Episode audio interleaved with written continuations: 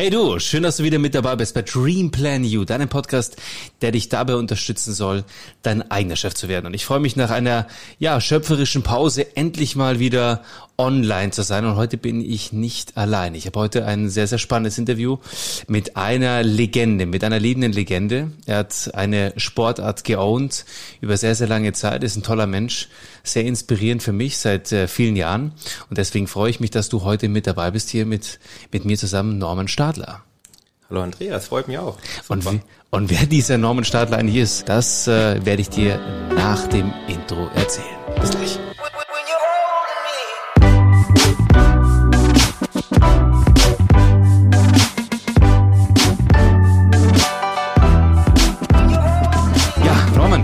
Viele Grüße und schön, dass du hier äh, bei mir in Unterhaching am, ja, im Podcaststudio bist.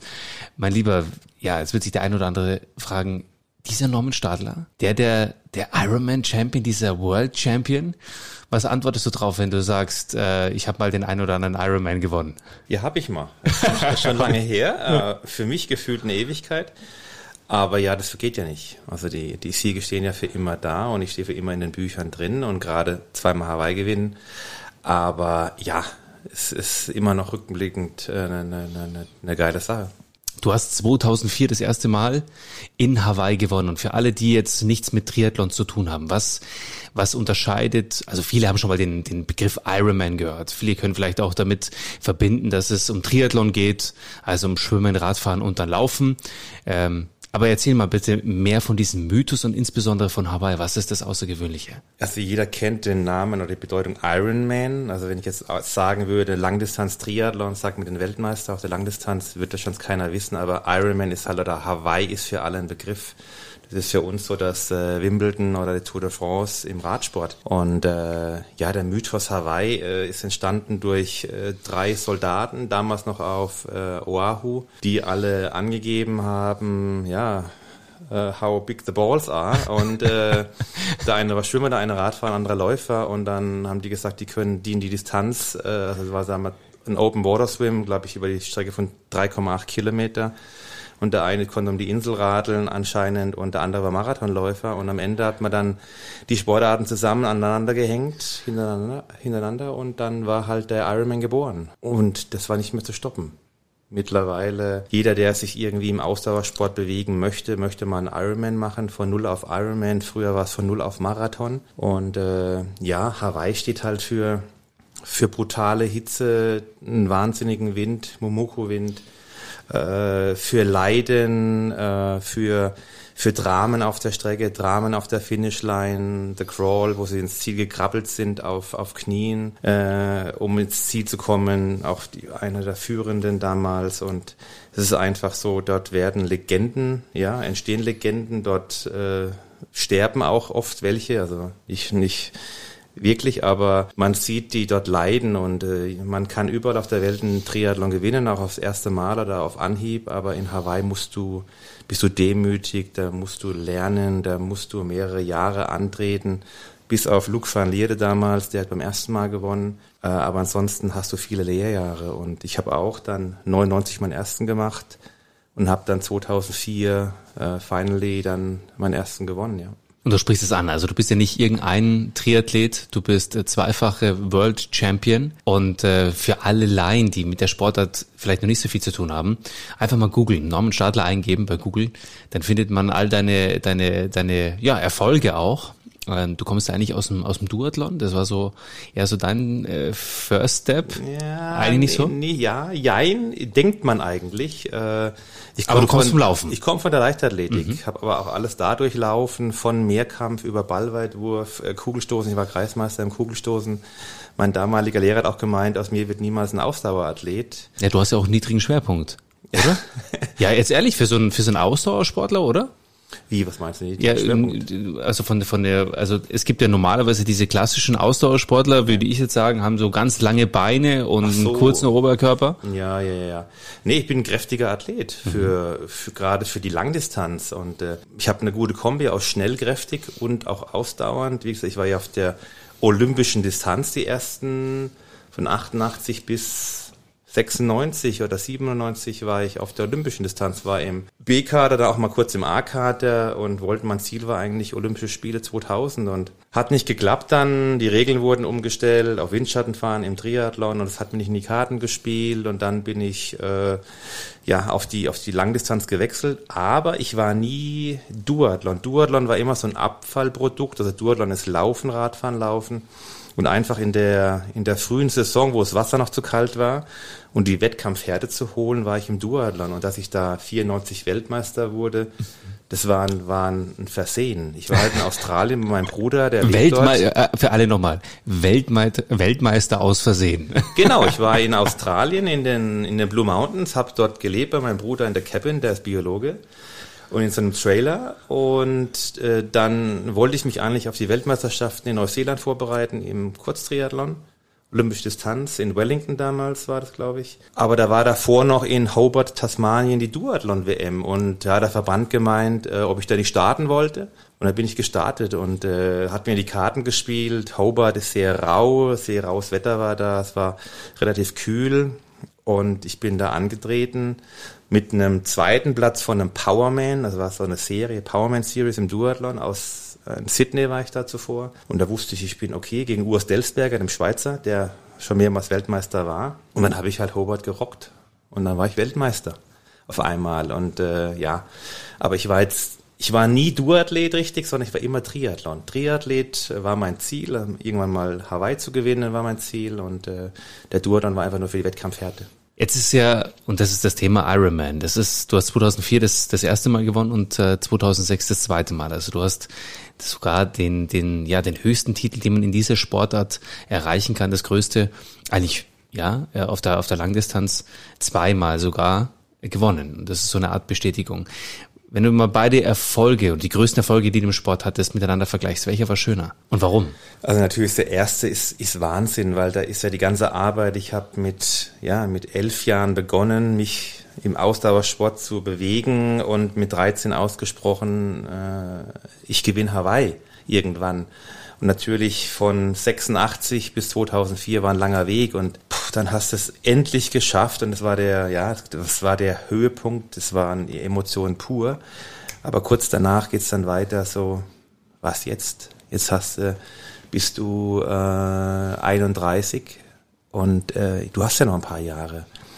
Und dann sofort geht's dann weiter mit, äh, ja, nochmal gewinnen. Der erste Deutsche, der äh, zweimal gewinnt. Hellriegel hat 97 gewonnen, Thomas Hellriegel, dann mhm. ich 2004. Also war eine lange Strecke für die Deutschen, äh, eine Durststrecke bis zum nächsten Sieg.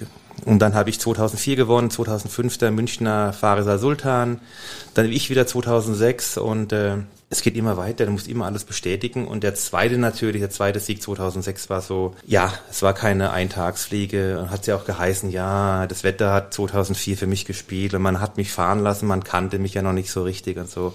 Also alles bla bla bla. Und da musst du halt nachlegen. Und gerade die, diese Jahre 2004, 2006, 2007 waren so mein Peak. Und äh, da war ich natürlich in Topform. Ich hätte auch 2005 eigentlich gewinnen sollen müssen, aber hat nicht sollen sein. Aber ja, so der zweite Sieg ist natürlich dann so die Bestätigung und ja, war schon sweet. Jetzt kennt man dich so gerade so Austauschsportler kennen dich. Ich habe dich ja auch 2004 das erste Mal im Fernsehen gesehen und äh, du hast mich ja inspiriert, auch diesen Sport jetzt auch mit mit Mitte 30 dann auch auszuüben und mit voller Passion. Und umso schöner ist äh, unser Zusammenkommen, über das wir auch gleich sprechen werden. Äh, es gibt ja keine Zufälle im Leben. Zumindest schreibt das Leben andere Gesetze als den Zufall. Aber vielmehr vielleicht die Frage, wer ist der Norman Stadler außerhalb des Sports. Für all diejenigen, die dich heute das erste Mal kennenlernen, die vielleicht auch gar nichts mit Sport am Hut haben, die eigentlich voll auf Persönlichkeitsentwicklung stehen, weil, und das vielleicht als Triggerpunkt, dich hat das Leben auch gelehrt. Wer ist dieser Norman Stadler außerhalb des Sports? Boah, also der Norman Stadler von 1973 bis 2011 ist ein anderer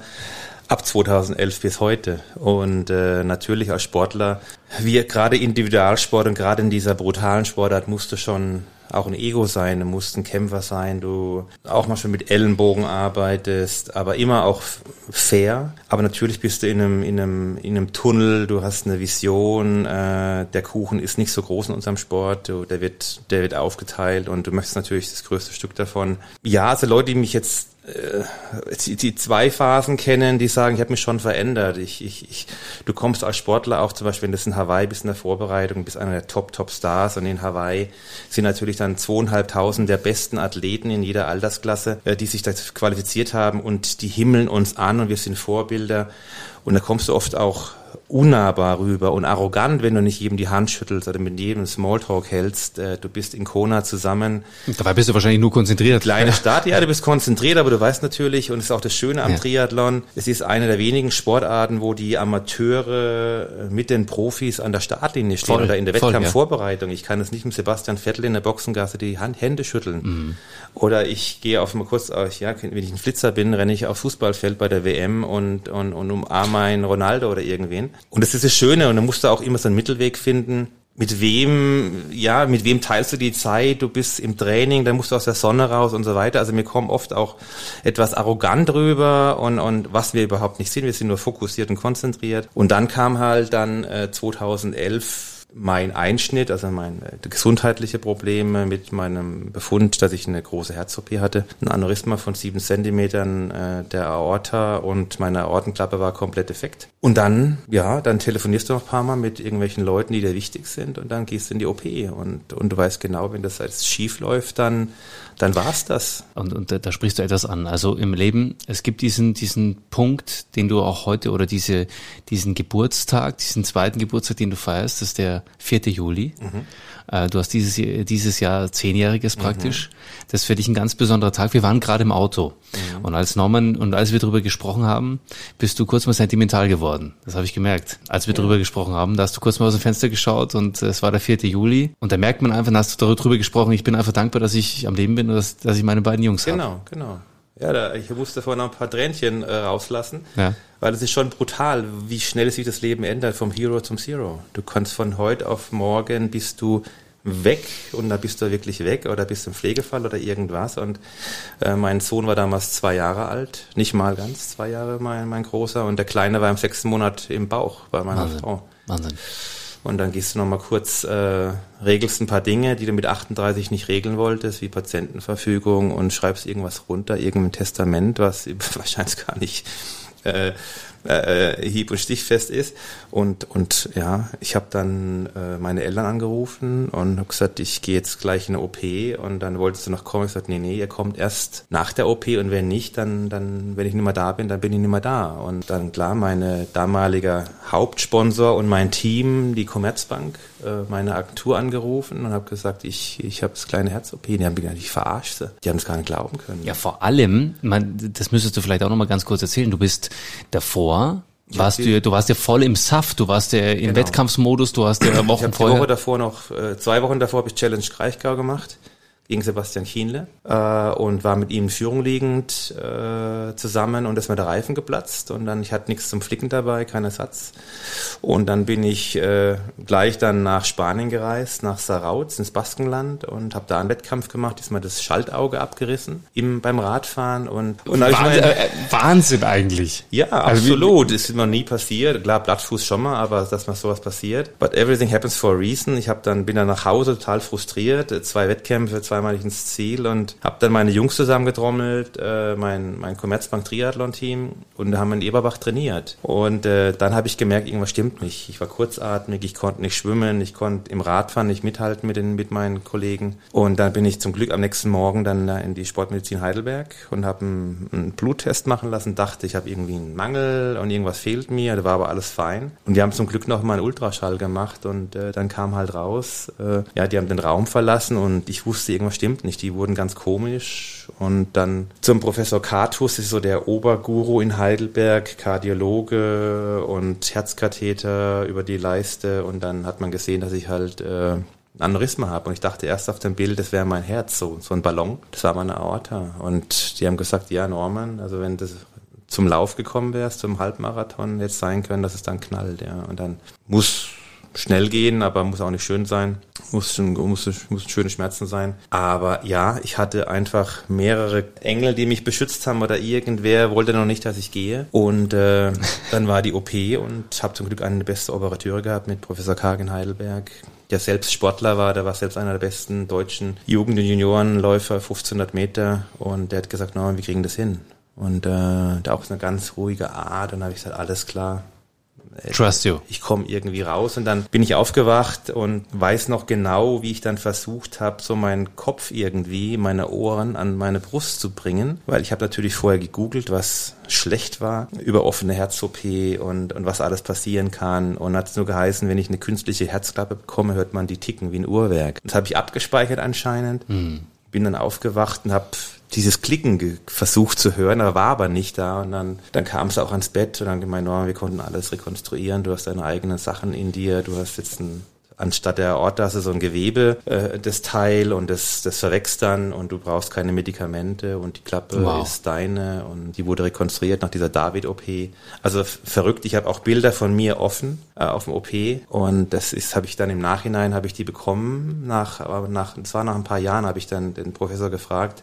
Also du hast gefragt? Ja, so einfach. Gibt es irgendwelche Bilder eigentlich? Hm und er hat gemeint, willst du es wirklich sehen? Oh, um das zu verarbeiten oder warum? Ja, ich wollte einfach mal, äh, wie gesagt, ich habe ja dann nach der OP auch ganz lange gebraucht, ums Leben zurückzufinden. Ich habe ja Panikattacken gehabt. Du hast ein Sportlerherz, das hast du 20 Jahre konditioniert und auf einmal wird es repariert, aufgeschnitten, wieder zusammengeflickt und nicht wie beim Bein ruhig gestellt über mehrere Wochen, sondern die machen dann die Klemmen auf mhm. und dann arbeitet es ganz normal weiter und muss in dem Zustand heilen. Und ein Herz ist nicht nur ein Herz, wo pumpt, sondern es ist ganz viel Emotion. Ich habe jetzt nicht unbedingt Nahtoderfahrung gehabt, aber ich, es hat sich schon was getan. Also dann in Kombination mit den ganzen Narkosemitteln.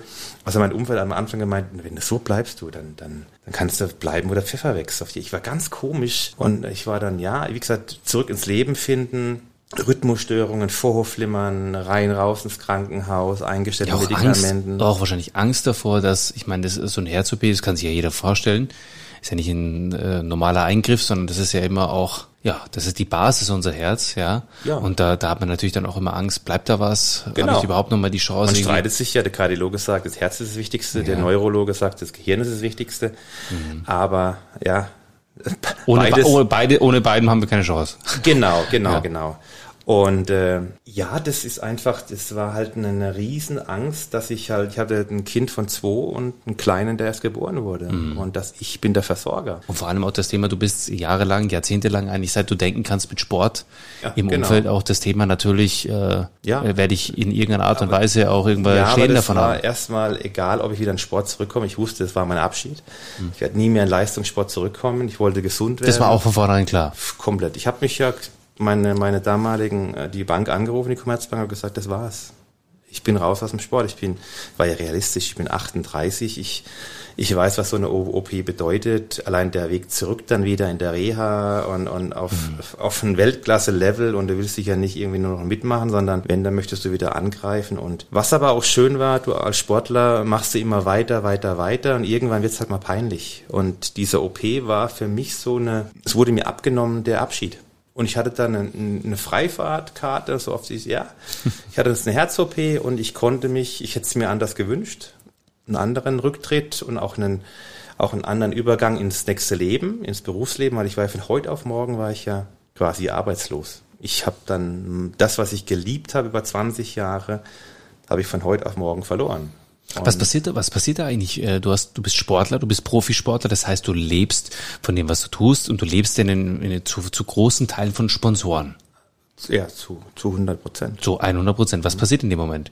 Sind dann solche Verträge auf einmal annulliert? Also kriegt, hat man dann von heute auf morgen einfach keinen, wie, wie, wie muss man sich das vorstellen? Wenn du, wenn du äh, loyale Sponsoren hast, dann, dann wird der Vertrag erfüllt, aber natürlich gibt es auch Klauseln, wo es dann heißt, wenn du so und so lange nicht mehr einsatzbereit bist, dann könnte man, könnte man äh, kündigen.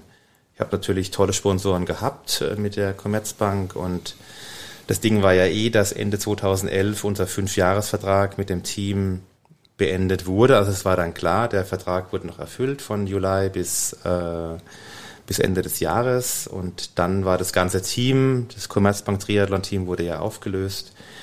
Es gab auch einen Sponsor, will ich jetzt nicht nennen, was das war. Der hat dann mich dann rausgekündigt, ja, weil ich nicht mehr einsatzbereit war. Aber es sind auch dann Sponsoren, wo du dann, ja, man sieht sich mehrmals im Leben und es ist einfach, mm, man, man, man, man, man, man, man, man casht ein paar Jahre und dann kommt halt der nächste. Es mhm. ist, es muss, das ist auch ein Learning, wo ich mitbekommen habe, du bist, du bist, äh, bist austauschbar. Jeder ist wow. austauschbar. Und, und, und, das sagt immerhin hier jemand, der ja nicht irgendein Ironman gewonnen hat, sondern World Champion war. Also du hast ja über Jahre, gerade so die Peakzeiten 2.4, 2.5, 2.6, mhm.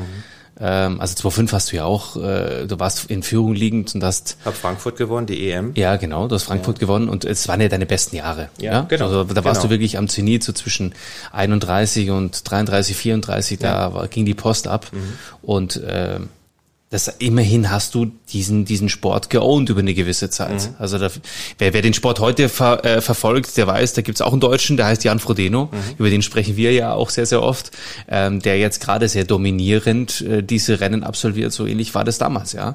Und das Spannende ist, dass du ähm, vielleicht auch zurückzukommen auf das Leben davor und danach. Mhm. Das Leben davor war, würde ich jetzt mal zusammenfassen, so eher so ein Ego-Trip auf dich schauend, natürlich aber auch um dich herum. Du hast ein Team gehabt, du warst genau. immer der erste äh, Triathlon-Sportler, der ein eigenes ähm, Team gegründet hat. Vielleicht willst du ja, da noch was erzählen. Kurz davor war noch Faris. Faris Sultan hat natürlich dieses Abu Dhabi Triathlon Team auch schon in die Wege geleitet, nur das war halt, ja, es war nicht so wie unser Team mit der Dresdner Kleinwortbank in Deutschland, äh, ja, äh, Base in Deutschland und und es war etwas professioneller als als das Abu Dhabi Team, aber natürlich lernt man auch von anderen. Du guckst ja immer ab, wenn ich jetzt sehe, jetzt ist dann natürlich das Bahrain Team mit Frodeno, Chris McCormick und so ja. weiter. Die, die haben ja wirklich jetzt alle alle alle Topstars äh, unter Vertrag. Ja, das ist. Das war zu einer, das war zu einer gewissen Zeit, wo, wo, wo das ja nicht üblich war. Nein, also, überhaupt wo, wo jeder, genau, wo jeder für sich selber geschaut hat. Ja. Ähm, Gerade so, ja, so die Ende der, der, der 2000er, 2006, 2008, ja, ja. da hat jeder auf sich geschaut. Da ging es natürlich dann auch da los, richtig auch Geld zu verdienen. Ja, man sagt ja, äh, jeder Ironman Champion, wenn man das einmal gewinnt, so eine Million Euro in Sponsorenvertrag. Stimmt das? Also du machst dein Geld dann nach dem, nach dem Titel, klar. Äh, musst aber auch sehen, du musst es auch noch versteuern, alles ist ja nicht so Cash in the Tash. Äh, aber natürlich wird es dann lukrativ. Antrittsgelder, äh, Verträge, jetzt wahrscheinlich noch etwas besser als damals bei mir, aber ich hatte damals schon wahnsinniges Glück oder ich habe ja, Glück ist es ja nicht, ich habe mich sehr erarbeitet, dass ich dann den Vertrag äh, unterzeichnet habe und ja, das, ja. Aber was ich, auf was ich hinaus will, ist, dass äh, der Sport, Triathlon, ja, jetzt nicht, also es ist ein, äh, es ist Verein der drei Volkssportarten, also drei Sportarten, die drei die gesündesten Sportarten kombiniert eigentlich. Richtig, ja. genau. Und, und man, sagt ja, wenn du schwimmst, läufst und Fahrrad fährst, bist du so ganzheitlich. Ne? Also mhm, du hast jede ja. Muskelpartie, die du bewegst und mhm. beanspruchst, bist nicht einseitig in irgendeiner Art und Weise. Also du hast da schon den Volkssport in dieser spezifischen mhm. Sport äh, integriert, aber es ist ja trotzdem äh, so auch von der, von der Präsenz her, von dem, was man auch verdienen kann, äh, kein Vergleich zu vielen anderen Sportarten und erst recht kein Vergleich zu Handball, Basketball und vor allem Fußball. Mhm. Ne? Dieser Volkssport äh, Nummer eins in Deutschland. Und deswegen ist es ja dann umso interessanter, wenn man, ja, umso schwieriger dann, wenn man so hinterherläuft. Und das hast du ja über eine gewisse Zeit sehr, sehr gut gearbeitet. Und mhm. ähm, wie würdest du das jetzt im, im Vergleich sehen ähm, mit, mit heute, mit äh, in diesem Sport? Können Triathleten, weil es die, die meisten da äh, gar nicht davon leben können, großartig. Mhm. mhm. Und das ist ja extrem zeitaufwendig. Ja. Also du, wir reden hier von, wenn du wirklich Amateur bist und du wirklich was leisten willst, dann wirst du keinen Tag haben unter drei, vier, fünf Stunden. Und wenn du aber Profi bist, mhm. was, was, wie sieht so eine Woche aus? Also das ist ja schon schwierig, alles unter einen Hut zu bringen. Erstmal, ja, du hast recht, aber nochmal, wir sind aber auch, also der Triathlon-Sport ist privilegiert. Also was wir im Verhältnis zu anderen Sportarten, zu Schwimmern, zu Leichtathleten, zu Kanuten oder was auch immer verdienen, ist wiederum, klar, der, der Abstand zum König Fußball oder zum Tennis oder zu irgendwelchen Top-Top-Sportarten. Aber das weißt du ja, wenn du beginnst. Ich wusste genau äh, von Anfang an, dass ich nicht äh, jemals so verdienen werde wie Nationalspieler. Aber ich habe das von Anfang an gemacht, weil ich mich in dem Sport gesehen habe. Ich bin als kleiner Bub gern geradelt, ich war Leichtathlet und äh, Schwimmen habe ich mir halt dann beigebracht. Und äh, das habe ich gemacht einfach aus aus Liebe. Und ja, heute ist es anders. Es gibt ein paar Top-Top-Verdiener. Natürlich äh, über allem äh, schwebt äh, Jan Frodeno. Zu Recht. Äh, das ist so der Kaiser in unserem Sport, äh, der schon auf der olympischen Distanz äh, absolut abgeliefert hat mit seinem Olympiatitel. Dann ein leichtes Burnout oder er wusste nicht, wo die Reise hingeht. Dann die richtigen Trainer gefunden mit Dan Lorang und ein tolles Umfeld sich aufgebaut mit Felix, sein Manager. Also das ist wirklich von A bis Z professionell und wie gesagt, der hat unseren Sport nochmal ganz, ganz viele Stufen nach oben gehoben. Natürlich spielt auch die Zeit mit rein. Triathlon war dann aller Munde. Wir sind mit die erfolgreichste deutsche Sommersportart. Wir sind äh, Sportler des Jahres. Wir sind überall präsent mit jetzt Mercedes-Sponsoring-Jahren, die Allianz, SAP. Also nicht nur kleine Kleckerchen-Sponsoren, sondern die großen, die großen Player schauen in den Triathlon rein und auch die Zielgruppe im Triathlon ist sehr interessant. Ein hohes Schnitteinkommen, die Triathleten äh, also ein kaufkräftiges Klientel. Das Gros der Athleten, ja. das Gros der Athleten überlebt.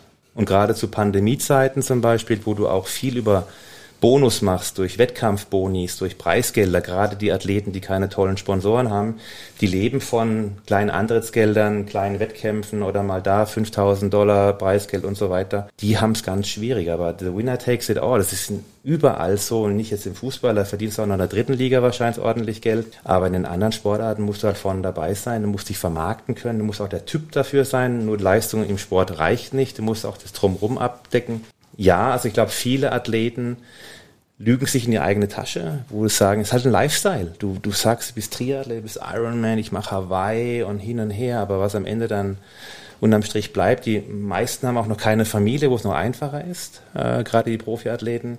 Wenn du da mal ein paar Mäuler zu stopfen hast äh, und Rücklagen bilden musst, dann wird schon, dann wird schon eng.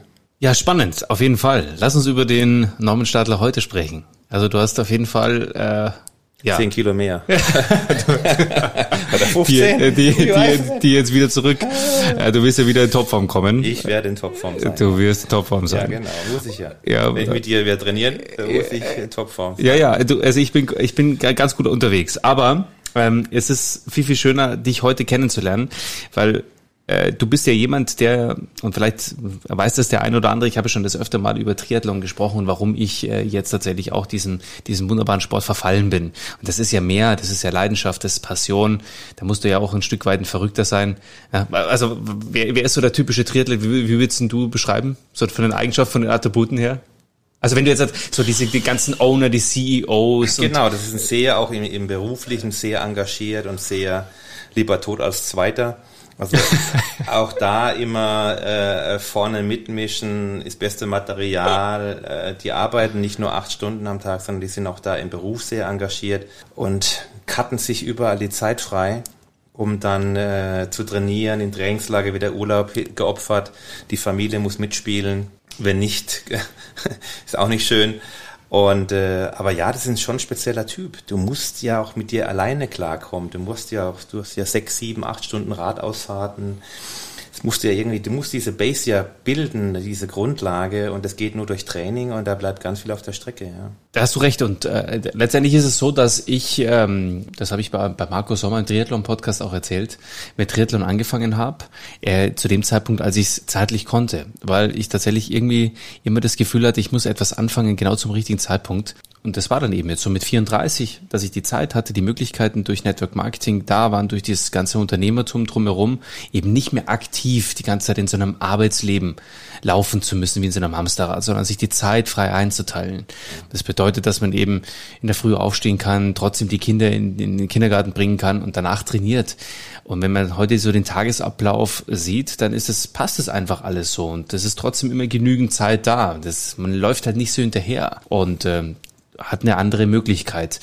Wie ich zum Triathlon-Sport gekommen bin, war 2004 durch diesen Norman Stadler, der heute vor mir sitzt. Ja, ich bin in der Nacht aufgewacht und äh, es war gerade, äh, weiß nicht Zusammenfassung oder Live-Übertragung, ich weiß es ehrlich gesagt nicht mehr. Es waren die öffentlich-rechtlichen Sender und dann sehe ich da einen Norman Stadler auf dem Rad wie ein Wahnsinniger, ja, in der Aero-Position äh, irgendwie wild strampelnd gegen den Wind, ganz alleine links und rechts nichts mehr. Also ich habe gedacht, ihr seid der, der, der, der, der Kameramann auf dem Roller und du mhm. und sonst ist da nichts. Ich dachte mir, habe ich was verpasst? Ist Olympia? Keine Ahnung. So, ich penne ein, weil es war ja schon spät. Ich musste am nächsten Tag Fußball spielen und ich konnte nicht schlafen. Aber in dem Moment bin ich eingeschlafen. Es lag nicht an dir. Also ich weiß, was jetzt für eine Frage kommt. Es war nicht so langweilig. Aber es war dann tatsächlich so, dass äh, ja ein paar Stunden später der gleiche Typ äh, dann auf einmal äh, mit mit Laufstunden unterwegs war. Ja, und dann habe ich mir das bis zum Schluss angeschaut. Ich habe die Emotionen gesehen. Ich war live dabei und habe mir gedacht, was für ein krasser Typ, was für eine krasse Sportart, was muss da abgehen? Und dann habe ich Hawaii auch alles gegoogelt, gecheckt und es ist diese Triathlon Passion äh, so ein bisschen äh, ja durchgekommen bei mir. Ich war auch in Frankfurt, habe ein paar Live-Events gesehen. In Rot war ich mit dabei, ja, Challenge Rot und und in Kärnten, in Klagenfurt war ich mal beim Zuschauen und in, in Graz beim 73. Also ich habe schon ein paar so so Events auch gesehen, aber es war für mich nie der richtige Moment dabei. Und das Spannende ist, worauf ich hinaus will, ist, dass wir uns Jahre später, also der Mensch, der dafür verantwortlich ist, so ein Stück weit, dass äh, diese Leidenschaft in mir hoch, das so ein kleines Feuer gelegt hat in mir, äh, mich dann eben zehn Jahre später, 15 Jahre später zu dem Sport bringen und kurz danach bekomme ich bei Instagram eine Nachricht. So, so nach dem Motto, äh, nicht viel Glück, sondern gutes Gelingen bei deiner äh, Ironman Challenge. Norman Stadler per Instagram. Und ich dachte mir, das gibt's doch nicht. Das ist doch jetzt ein Joke. Hier ist doch irgendwo versteckte Kamera. Ja, und das, das, das ist doch völlig wild. Und dann haben wir eben, ja, uns kennengelernt. Das ist jetzt erst Monate her. Genau. Und sofort in München getroffen, sofort gemerkt, wow, da ist was. Und vor allem, das kann ich sagen, ein wunderbarer Mensch. Ein Mensch mit wirklich extremem Tiefgang, total emotional. Also eigentlich nicht so dieser strong Iron Man, wie man es sich vorstellt. Und das ist das, was mich fasziniert. Aber mit Timo Pracht auch einen sehr mhm. interessanten Trainer. Timo ist ja auch Ironman Champion. Er hat Hawaii nie gewonnen, aber sonst auch Frankfurt und alles, was man so gewinnen kann. Ganz anderer, ganz anderer Typ Triathlet wieder, wie du, ja. Ähm, aber trotzdem auch total sensibel. Und das ist auch was Faszinierendes für so einen außenstehenden Menschen wie mich, dass man in so einer harten Sportart bis ganz an die Spitze kommen kann, obwohl man im Kern wie so eine Kokosnuss außen schon hart und mit sich selber auch hart sein kann, aber trotzdem einen weichen Kern hat, oder? Ja, ich bin halt auch ein Fischlein. Also wie gesagt, wir haben ja gestern davon gehabt, so mit, mit, mit Sternzeichen, Aszendent und so weiter, muss man meine Uhrzeit rausbekommen. Aber klar, ich habe ich hab jeder, der mich auch kennt, sagt, äh, wie konntest du so einen harten Sport ausüben? Aber ich glaube, das gehört dazu. Und natürlich auch nach meiner OP wurde ich auch wirklich dann etwas ruhiger oder sehr viel ruhiger. Ja, und wie gesagt, es, es hat gepasst, als wir uns kennengelernt haben. Das war sofort irgendwie, ich habe jetzt drauf geantwortet, weil du auf meine Story hast du reingeguckt und dachte ich so, Küfner, ja, ich verfolge dich ja schon länger. Ja, Küfner kenne ich irgendwo her, aber ich wusste nicht richtig zuzuordnen. Da bin ich drauf und habe ich gesehen, was ist denn das für ein Profiathlet hier? Der hat ja einen Video, Podcast und whatever und ich dachte, das sind ja professionelle Aufnahmen, kenne ich ja gar nicht und dann habe ich einfach nur gesehen, du machst Ironman irgendwann oder möchtest machen. Und habe ich halt dann einfach nur, ja, ich fand das spannend und dann. Äh, da kam der Networker in die durch. Ja, Netzwerker. Weil, ja, absolut. Das ist ja das, das halbe Leben und ich fand es einfach spannend, weil es gibt 90 Prozent der Profiathleten da draußen sind nicht so professionell wie du aufgestellt in der Vermarktung und und äh, ja in, in, in der Außenwirkung. Da bin ich natürlich in die Tiefe rein, habe geguckt dann auch, was machst du so? Warum kannst du das? Und mhm. dann habe ich gesehen, du bist im Network äh, Marketing unterwegs und äh, habe ich ja auch schon einige äh, äh, ja bisschen reingefühlt in ein paar anderen Unternehmen. Und äh, das fand ich spannend. Und ich wollte nicht nur den, den Triathleten kennenlernen in München, in Unterhaching, sondern auch den Menschen. Und äh, habe natürlich auch gesehen, du bist sehr erfolgreich in dem, was du tust. Das fand ich spannend. Mhm. Ja, du hast ja, das muss man auch dazu sagen, also du hast viele Berührungspunkte mit Network Marketing. Du kennst ja wirklich auch sehr, sehr erfolgreiche, wenn nicht sogar ganz, ganz erfolgreiche Menschen, ja. die du kennengelernt hast aus der Branche und äh, hast immer wieder auch für diese Companies entweder als Brand Ambassador im Keynote-Bereich, äh, es geht ja auch um Vertrieb, es geht um Sales, es geht um Marketing, geht natürlich auch um Teamführung, um Leadership Menschen, und da, ja, es geht um Menschen, Menschen, es geht darum, Menschen auch in ihrer Persönlichkeitsentwicklung und da hast du eben auf, auf Seminaren eben dann auch als externer Speaker über das mhm. Thema über sich hinauswachsen, Motivation, genau, ja diese ja. Extrameile gehen, mhm. was ja auch alles dafür eh, auch in dieser Branche, in diesem Businessleben auch zählt. Und wie, wie waren so die ersten Berührungspunkte auch für dich mit diesen, mit dieser Art von Mensch? Weil der Networker ist ja auch ein ganz besonderer Mensch. Also ähnlich Abs wie der Triathlet. Absolut. Und die Leute, die ich kennengelernt habe in dem Bereich, also äh, diejenige Person, die war auch im Triathlon unterwegs und natürlich dann auch Das sind Alpha-Tiere, das sind so, äh, das sind Macher, das ja, sind Umsetzer, das sind eine Visionäre, ähm, wahrscheinlich so wie ich mit 13 gesagt habe, äh, ich, ich, ich rock Hawaii irgendwann, was natürlich eine wahnsinnige Aussage war, was Leute innerhalb von wenigen Jahren äh, im Network aufbauen und die meisten Leute kennen diese Unternehmen gar nicht. Und es sind Milliardenunternehmen und, und jeder kommt irgendwie doch in Berührung mit, sei es jetzt äh, Vorwerk, äh, Herbalife, Forever, äh, äh, Hühler, jetzt Jeunesse, äh, wo, wo wir drüber reden. Das sind alles Unternehmen. Also ich, ich bin wirklich belesen und bin überall auf der Welt rumgekommen und viele davon habe ich noch nie gehört. Und, und, und wenn du mal richtig eintauchst und was dahinter steckt, ist es, ist, es, ist es brutal. Und was du alles mit einem Netzwerk machen kannst, mit Empfehlungen drüber sprechen. Jeder, jeder sagt, äh, wenn ich jetzt meinem Kumpel empfehle, du geh mal da ins Restaurant. Die Wahrscheinlichkeit, dass mein Kumpel zum Restaurant geht und mal probiert, die ist da. Die wird wahrscheinlich wieder 100% hingehen. Oder wenn ich eine Eisdiele empfehle oder einen Friseur oder irgendein Produkt, dann ist die Wahrscheinlichkeit da und, und, und so läuft es. Und wie gesagt, ich hatte schon oft Berührung damit, aber wahrscheinlich zum falschen Zeitpunkt. So wie du nicht ready warst für den Triathlon, war ich einfach noch in einer anderen, ja, in einem anderen Ablauf, in einem täglichen Ablauf, nur Sport, regenerieren, äh, dann kam die Familie dazu. Und jetzt ist der Zeitpunkt da, wo ich sage, jetzt, jetzt bin ich offen für was Neues. Und, das macht es auch irgendwie Sinn.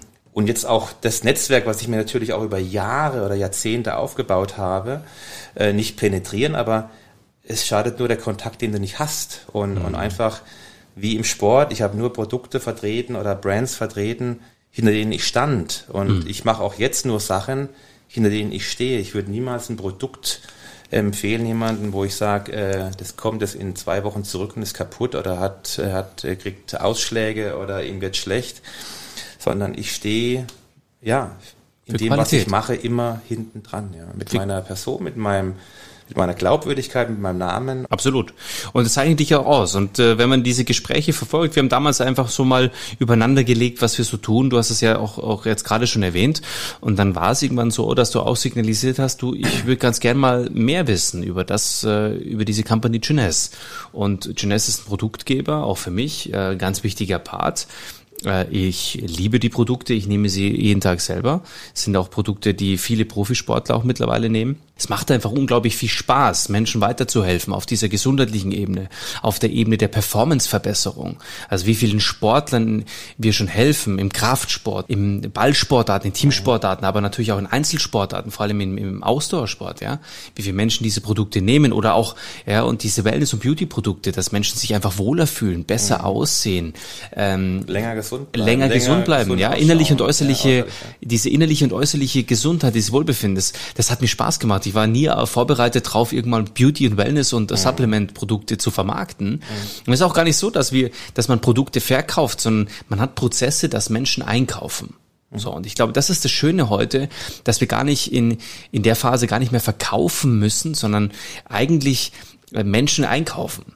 Ja, und Basis dafür liefern. Und äh, natürlich fließt am Ende des Tages umsatzrelevanter umsatzrelevante Bonis. Und natürlich werden Menschen daran partizipieren, so wie es halt eben bei jeder anderen Wertschöpfung äh, im Einzelhandel, im Großhandel, in anderen Direktvertrieben halt auch, auch gang und gäbe ist und wie es auch sein soll und muss. Ähm, das Spannende ist, warum es für dich, glaube ich, jetzt gerade zum richtigen Zeitpunkt kommt, ist, weil du gemerkt hast, jetzt gerade in der Phase der Pandemie und in dem, was passiert, hey, es kann so schnell sein mhm. und es ist einfach wichtig, einfach Einkommensquellen zu haben, Standbeine zu haben, du, ich meine, du bist Familienvater, mhm.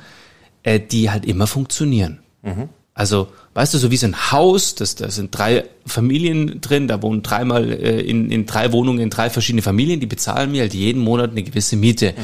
Und mit dem kann ich rechnen. Mhm. Na? Und nach dem Bewusstsein auch, auch zu operieren. Und Network Marketing bietet einfach die Möglichkeit heute, na? eben dieses aufzubauen. Und ich glaube, das hast du verstanden, dass du sagst, boah, mein Kalender war nicht voll. Ja, große Unternehmen haben mich gebucht, dann kommt diese Pandemie und you never ja, know. Genau. Von heute auf morgen ist nichts mehr da. So war es, genau. Auf Knopfdruck. Ich war noch für die Allianz unterwegs, so eine Roadshow gemacht. War eine Kooperation mit der Sporthilfe und äh, sieben Städte in Deutschland. Und kurz danach kam dann die, die Pandemie und äh, das sollte eigentlich weiterlaufen. Ich habe äh, Gesundheitsmanagement gemacht in, in, in größeren Firmen, natürlich auch viele Vorträge. Und auf einmal unverschuldet, du hast ja nichts falsch gemacht. Du hast ja weiterhin deine Leistung gebracht, du hast, du redest ja weiterhin über das gleiche Thema. Aber natürlich bist du jetzt nicht die Brio Nummer eins in einem Unternehmen, wo es wirklich dann um Arbeitsplätze geht, um Überleben von Unternehmen. Äh, genau, und da wird auf den Knopf gedrückt und du sagst, okay, aus die Maus. Und, äh, und dann überlegst du natürlich, du musst dich neu erfinden. Und wie gesagt, das alles passiert irgendwie zum richtigen Zeitpunkt und dass wir uns getroffen haben und dann auch, dass das Produkt passt, die menschliche Komponente passt, das Team passt und äh, ja, und jetzt geht's halt darum, äh, auch nicht übers Knie zu brechen, sondern auch da drin, es wird, ich wird nicht von heute auf morgen, äh, baust du dir da was Richtiges auf, aber das Wichtige ist wieder, unter Leute zu kommen, mit Menschen zu arbeiten, was ich ja immer geliebt habe. Es war auch das, das Schlimmste nach meiner OP.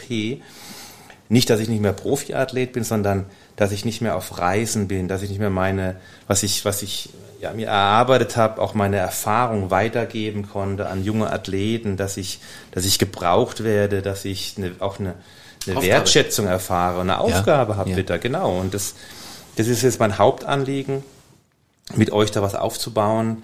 Äh und das merkt man auch. Also du, man merkt einfach so, wenn ich das so sagen darf, jetzt immer wieder, wenn du kommst und dann bist du auch bei mir zu Hause, man merkt immer mehr, äh, dass du, dass du, äh, ja, dass du so richtig wie so ein Eiswürfel, dass du, du taust auf. Das liegt wahrscheinlich auch daran, dass natürlich auch als Sportler äh, auch eine gewisse wie soll ich sagen, über Jahre hinweg auch so eine Mauer aufgebaut, so ein Schutzmechanismus, weil da natürlich Vertrauen, Verantwortung gegenüber dir selber auch, gegenüber dem, was du kannst und dass du nicht sofort äh, allem Glauben schenkst, Glaubwürdigkeit. Ja, guck mal, ich hab, in meinem Bereich gibt's wenige, die mir was vormachen. Richtig. Also ich ja. habe ja, ich war ja, wie gesagt, ein der Besten der Welt, das können wenige sagen in, in ihren Berufen, ja, ja. dass sie ja die World Champion sind, waren ja, in ihrem richtig. Bereich. Du warst die Nummer eins. Und jetzt komme ich in einen Bereich rein, wo ich mich wohlfühle, wo ich auch denke, ich bin erfolgreich und gerade mit diesem in diesem Setting und in diesem Umfeld. Aber natürlich gibt es da ganz viele äh, dünne Stellen auf dem Eis, wo ich nur Schiss habe, da drauf zu treten, wo ich mhm. sage, äh, mache ich jetzt einen Fehler? Äh, ist es peinlich, wenn ich jetzt die Frage stelle? Äh, ist, kommt es blöd irgendwie? Oder wie, wie gehe ich jetzt, wie spreche ich Leute an? Mhm. Ich war noch nie der pushy-Typ, der sagt, ich, ich, ich möchte jetzt unbedingt dieses tolle Fahrrad verkaufen, weil es ist das beste Fahrrad mhm. auf dem Markt. Obwohl ich auch überzeugt bin, dass es das beste Fahrrad ist, aber du musst einfach die Leute, ja, ich habe so viele Kontakte auf höchster, höchster Ebene und ich habe noch nie gesagt, ich bin der geilste Typ, lass mal einen Vortrag für dein Unternehmen machen mhm. oder ihr braucht mich, sondern die kommen dann irgendwann und sagen, hey Norman, du machst doch das, oder? Du, du, wirst genau yes. da zu dem Zeitpunkt da reinpassen in mein Führungsteam. Und so ist es auch in dem Bereich, du darfst nicht, ich bin kein Drücker, ich bin keine Drückerkolonne. Das Produkt spricht für sich. Wenn die Leute das ausprobieren, muss man gar nicht, äh, gar nicht viel tun. Sie kaufen oder kaufen nicht. Und wenn sie es nicht kaufen, ist nicht, nicht meine Entsche äh, äh, Entscheidung, ob der Absolut. Kunde es kauft oder nicht. Und wenn mir die Pizza bei, bei A nicht schmeckt, gehe ich zu B. Und, und das ist einfach, äh, aber ich bin mir sicher, dass die Produkte bei Jeunesse, äh, wie gesagt, wenn ich, ich tauche jetzt gerade richtig ein in, in, in die Produkte auch, hinter ein paar Produkten stehen äh, Nobelpreisträger oder vorgeschlagene Nobelpreisträger. Und das sind, das sind jetzt nicht so daheim in der Küche zusammengerührte mhm. Sachen, sondern das sind die besten Produkte, äh, auf dem Markt, sei es von diesen auch diesen Wellness, Schönheitsprodukten, Kosmetik, äh, Haarprodukte, Gesichtscreme bis hin zur Nahrungsergänzung. Und äh, das ist auch dieser Bereich, was interessant ist, wenn man mit Leuten spricht. Vielleicht ist der Mann voll im Sport und braucht dann einfach das Produkt für den Sport. Und dann sagst du, hey, guck mal, hier ist nochmal, äh, deine Frau äh, will die mal eine Creme ausprobieren. Und das ist so, einfach, wo für, alle was dabei ist und das finde ich total spannend und ich fühle mich in allen Bereichen da auch wohl. Das ist das äh, Wichtigste, du sagst gerade, es sind, es sind Produkte, die du entweder im Bad oder in der Küche hast, die Menschen schon haben, wenn du heute mit 100 Menschen draußen sprichst, random, ja, mhm. dann sind es 100 Menschen, die potenziell Kunden sind. Genau. Und das ist das Spannende, weil jeder putzt sich die Zähne, jeder äh, wäscht sich, mhm. ein paar cremen sich ein, ja, ähm, darüber hinaus äh, tun uns äh, Supplementierungen auch gut, selbst wenn wir uns gut ernähren oder mhm. erst recht, wenn wir uns gut ernähren. Ja. Es muss einfach sein. Es muss heute auch in die heutige Zeit passen. Es müssen Cheating-Programs sein. Mhm. Niemand will heute mehr Magnesiumpulver und hier und 18 verschiedene Sachen am Tag nehmen, sondern es müssen, es muss schnell gehen. Es muss effizient sein, mhm. effektiv sein. Es darf durchaus auch ein bisschen mehr kosten, aber es muss halt einfach eine Wirkung haben. Ich glaube, das ist das Entscheidende. Das hat dann natürlich auch den Ausschlag gegeben. Aber drumherum sind es natürlich auch die Menschen, äh, das, das Team, das System, das, das, das Miteinander und, und, und du hast ja gar nicht so richtig ja, und das ist auch das, was für dich spricht, ja, dass du sagst, ich muss gar nicht perfekt sein, um zu starten. Ich muss irgendwann starten, um mhm, dahin zu kommen, genau. dass ich gut werde. Einfach machen. Einfach machen. Loslegen. Was natürlich klar, du bist, ich werde als Weltmeister gesehen, als in meinem Bereich der Beste. Und natürlich hast du am Anfang Hemmungen, aber wenn man so ein Team um sich rum hat, äh, die, die, die helfen einem ja auch, die sind da, die helfen einem beim Einrichten online bei deinem, bei deiner, bei deiner Page äh, und so weiter, wo dann natürlich erstmal alles fremd für mich war und, und, und äh, deswegen, ich fühle mich super wohl und wie gesagt, machen. Ich habe ich, ja, wie gesagt, ich hab in 13 gesagt, ich gewinne Hawaii und dann habe ich einfach gemacht. Wir haben gemacht, mein Vater, wir haben Verein gegründet.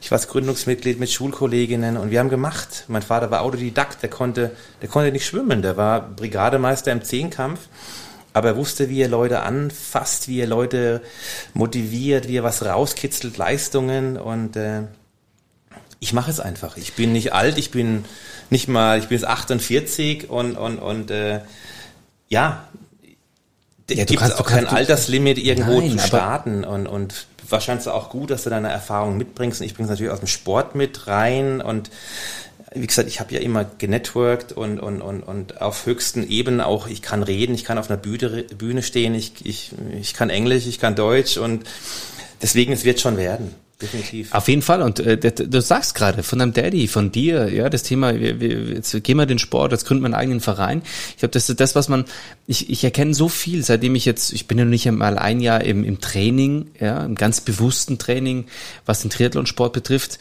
Ähm, aber es ist so viel Parallele da mhm. zu diesen, und ich hatte das in keinem anderen Business. Ich habe ja davor auch andere Businesswelten kennengelernt, mhm. Sportvermarktung, ja, Unternehmensberatung, äh, Finanzvertrieb, äh, andere Vertriebsformen und so weiter und so fort so viel kennengelernt, auch in der Berufswelt. Das habe ich mit keinem anderen Berufsfeld gesehen, wie auch im Network Marketing, diese pa Parallele über sich hinausgehen, diese Extrameile gehen, diese Neins zu akzeptieren, diese schlechten Trainingstage zu akzeptieren und äh, immer Vollgas zu geben, nie aufzugeben, das Thema Konstanz, ja, mhm. diese, diese Begeisterung zu haben für die kleinen Details, ja. zu wachsen und so weiter, mutig zu sein, auch Dinge auszusprechen, Ziele auszusprechen, die wahrscheinlich noch gar nicht realistisch sind, ja, daran zu glauben, an sich selber zu glauben sowohl in diesen in diesen Mental Skills, also diese mentale Stärke aufzubauen, aber auf der anderen Seite nützt dir Wollen auch nichts. Ja, wenn du nicht kannst, ist auch schwierig. Das heißt, dein Können zu erweitern, wirklich hart an dir zu arbeiten, deinem Skillset, an den Fähigkeiten, Fertigkeiten. Weil wenn die anderen nicht glauben an dich.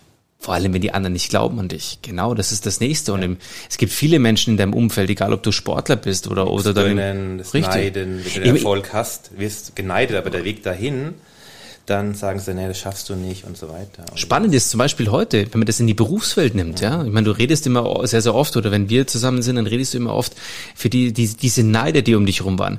Ich kann mich daran erinnern, als ich damals meine Company verkauft habe und ich ges äh, gesagt habe, ganz öffentlich in Facebook, ich starte im Network Marketing, ich bin jetzt selbstständig, ich bin raus, da haben drei Leute geliked.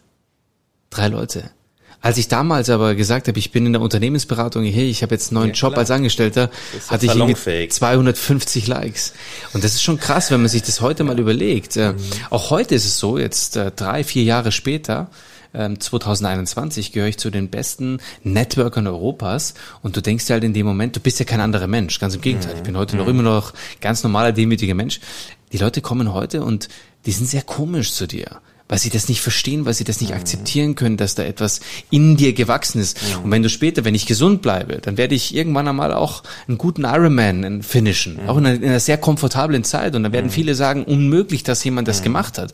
Und vor allem in der Zeit. Und dann sage ich, ja, es war halt harte Arbeit. Ja.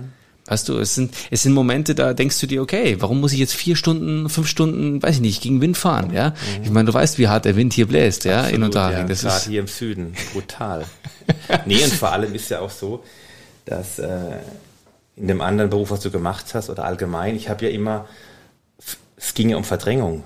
Ich habe ja andere geschlagen, um erfolgreich zu sein. Und jetzt in dem Bereich, wo ich jetzt neu starte oder mit euch starte, geht es darum, andere erfolgreich zu machen. Korrekt. Wenn andere erfolgreich werden, wirst du auch wieder erfolgreich.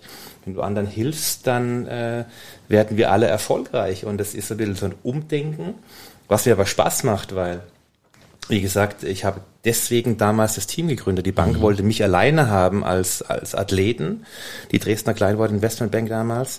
Und da habe ich gesagt, Jungs, das ist ein riesen, ein riesen Schritt. Wenn ich ausfalle, ist das ganze Investment weg. Lasst uns doch ein bisschen mehr Geld in die Hand nehmen und lass jungen Athleten die Chance geben, äh, groß zu werden. Wow. Ich helfe denen ja. auf dem Weg dahin. Der war ja auch nicht egoistisch und dann haben wir eins der ja, schönsten Zeiten in meiner Karriere wir aufgebaut mit ganz vielen tollen Athleten, die sich auf den Sport konzentrieren konnten. Und wie gesagt, da habe ich damals schon, was die, glaube ich, damals gar nicht kapiert haben, dass ich denen geholfen habe.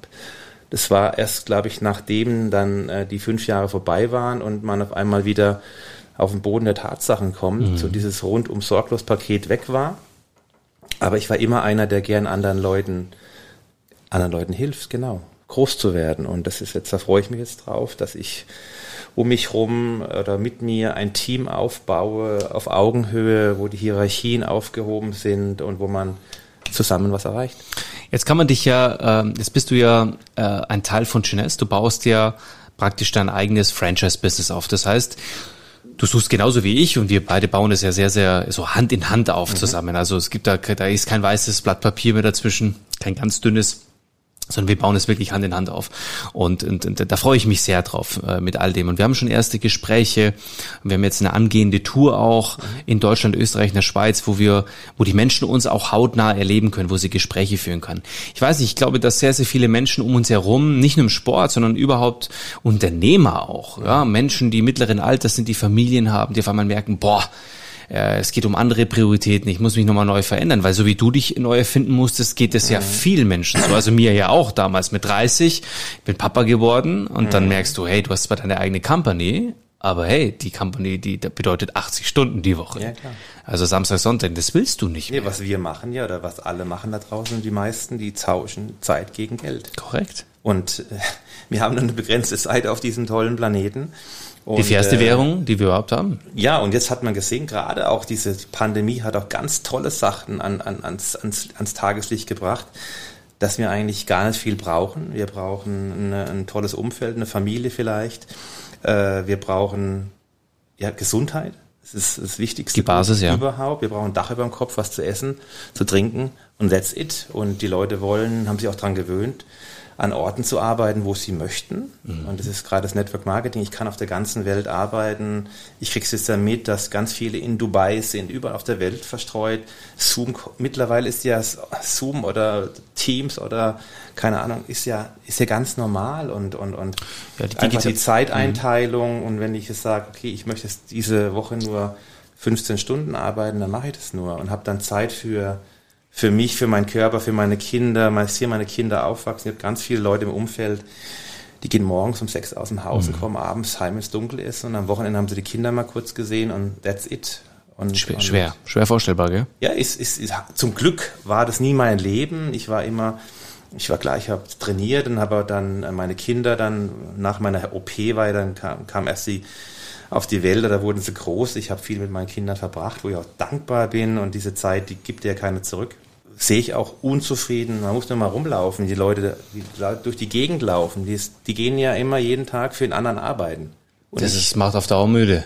Und nicht, genau, die gehen, die, die machen wahrscheinlich einen guten Job, aber nicht in die eigene Tasche und wahrscheinlich auch nicht nach 10, 15 Jahren das gleiche Thema, ist auch nicht immer befriedigend. Und Ja. die, die haben aber oft auch den, die Angst wie bei mir, Neuland zu, zu, zu beschreiten und dann. Aber da haben sie mit dir jetzt ja auch jemanden, das ist das, ist das Spannende. Du nutzt jetzt auch deine Reichweite. Wir nutzen ja, wir legen ja unsere Reichweiten zusammen, um einfach auch ein Stück weit Licht ins Dunkle zu bringen, ja. Genau. Einfach auch mal den, die, die, ja, die, die Angst zu nehmen, zu sagen, hey, komm, lass uns mal austauschen.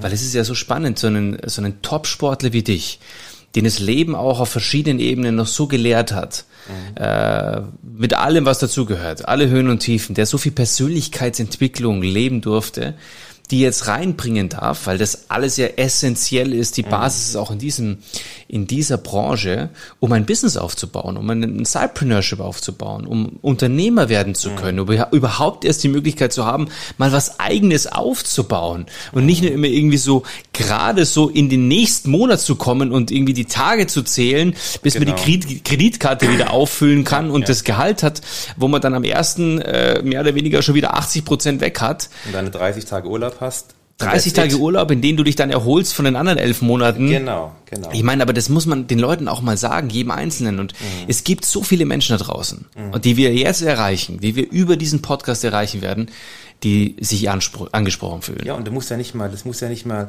für denjenigen äh, hauptberuflich sein, sondern es kann die Hausfrau sein oder der, der Student, der sagt, er möchte im Monat mal noch ein paar hundert Euro dazu haben. Du, wenn ich Einfach, weil er die Produkte Ja. selber nimmt Ja.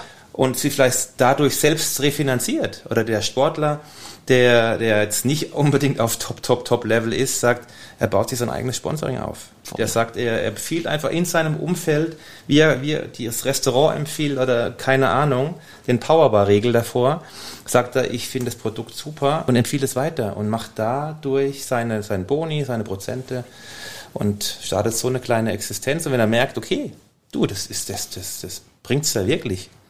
Vielleicht steigt er ganz ein.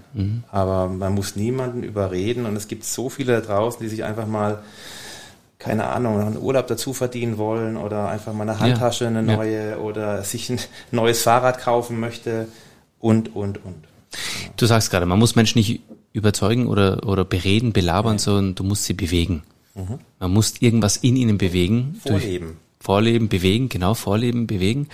Ähm, und das, das tust du. Und das ist das Spannende. Du wirst äh, wahnsinnig erfolgreich werden in dem Bereich, weil du einfach von, von, von, äh, vom Herzen her Networker bist. Networker bringt Menschen zusammen. Networker ähm, ja, schafft, schafft Glaubwürdigkeit, Vertrauen in das, was er tut. Er überzeugt durch Begeisterung, durch ja, durch eine, eine positive Einstellung. Ich glaube, das ist das, was man braucht, auch im Leben.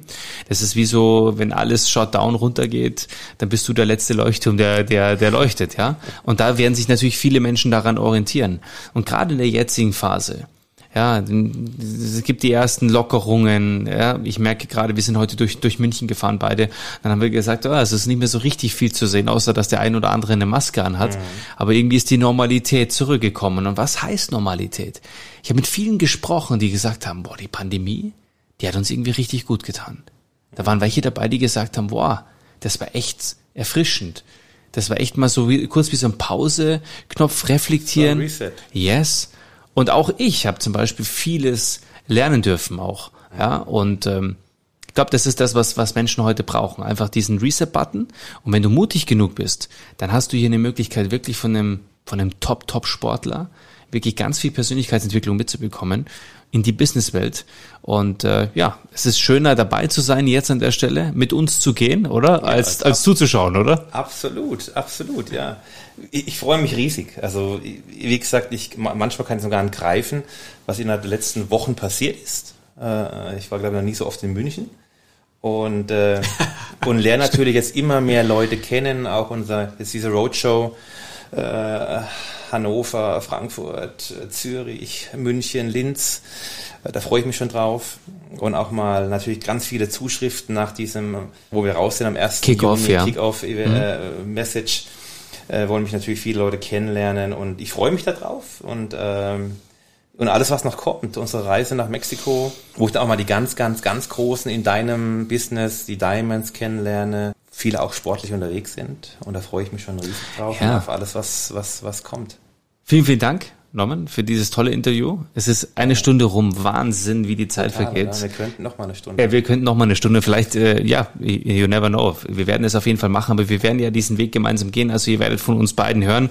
Es ist toll. Ähm, Genauso wie du übrigens, äh, dich manchmal nicht traust, eine blöde Frage zu stellen. Stell, ist auch bei mir immer so, wenn ich dann irgendwie was hab, du mit dem Fahrrad, wie könnte ich da noch besser drauf sitzen und Aerodynamik hier und äh, was mache ich hier und links und rechts, ist es manchmal auch so einfach zu machen. Schau mal, die Qualität, die Qualität deiner Fragen bestimmt die Qualität deiner Antworten. Mhm. Und wenn die, wenn die wichtig ist, weil solange es unwichtig ist, so bleibt, solange bleibt es auch unwichtig. Und wenn du es wichtig machst, dann wird's wichtig. Zeig dem anderen gegenüber, auch wenn es eine blöde Frage ist, dass sie wichtig für dich ist. Und ich glaube, dass noch kein Meister vom Himmel gefallen ist, sondern dass es ein Prozess ist, eine Entwicklung ist und dass jeder irgendwann sich mal die Frage gestellt hat. Und von daher geh die Dinge an und das ist vielleicht so ein schöner Schlusssatz, den wir den Leuten mitgeben bei Dream Plan You. Ja, träume, plane und verwirkliche. Ähm, tu es, mach es. Genau, machen, ja. Und ich glaube, das ist das Schöne. Und Norman, Vielleicht so das letzte Statement für, von dir. Der Podcast ist ja auch dir gewidmet. Ja, ich freue mich einfach dabei zu sein und, und jedem da draußen würde ich äh, raten, nicht so viel auf andere hören, weil, äh, wie gesagt, ich habe auch ganz viel im Umfeld, die jetzt wahrscheinlich sagen, oh, oh, oh, Network Marketing, der Norman und jetzt ist der letzte Strohhalm. Aber na, ja, ist, ist, du hast deine Neider. Du bist nicht everybody's darling, war ich noch nie und will ich auch nie sein. Und äh, ich habe bisher immer meinen Weg gemacht. Manchmal hat es ein bisschen länger gedauert, aber ich mache mein Ding, ich ziehe das durch mit euch und äh, freue ich mich riesig auf diese Reise, was noch alles passiert. Und das Schöne ist, es ist auch ein junges Team. Ich glaube, ich kann da viel äh, mitgeben und auch umgekehrt äh, wird da ganz viel für mich nochmal, ist auch eine ganz andere Zeit jetzt mit dem ganzen Online-IT und, und, und, und Social Media. Und da freue ich mich schon drauf, da richtig Gas zu geben. Sei dabei. Also, wenn ich dieser Podcast, diese Folge jetzt inspiriert hat, ja, ein Stück weit hinter die Kulissen zu schauen, äh, ja, du hast jetzt die Möglichkeit, uns kennenzulernen, jederzeit. Äh, Norman auch, wenn du ja ein begeisterter Triathlet bist, Sportler bist, dann sowieso, dann wird dir dieser Name etwas sagen. Also, äh, du hast hier die Möglichkeit, ganz nah und hautnah dabei zu sein und von den Besten zu lernen. Ich wünsche dir auf deinem Weg zum eigenen Chef das aller, allerbeste und äh, freue mich, wenn du das nächste Mal wieder dabei bist in diesem Podcast Dream Planning. Vielen, vielen Dank nochmal und Grüße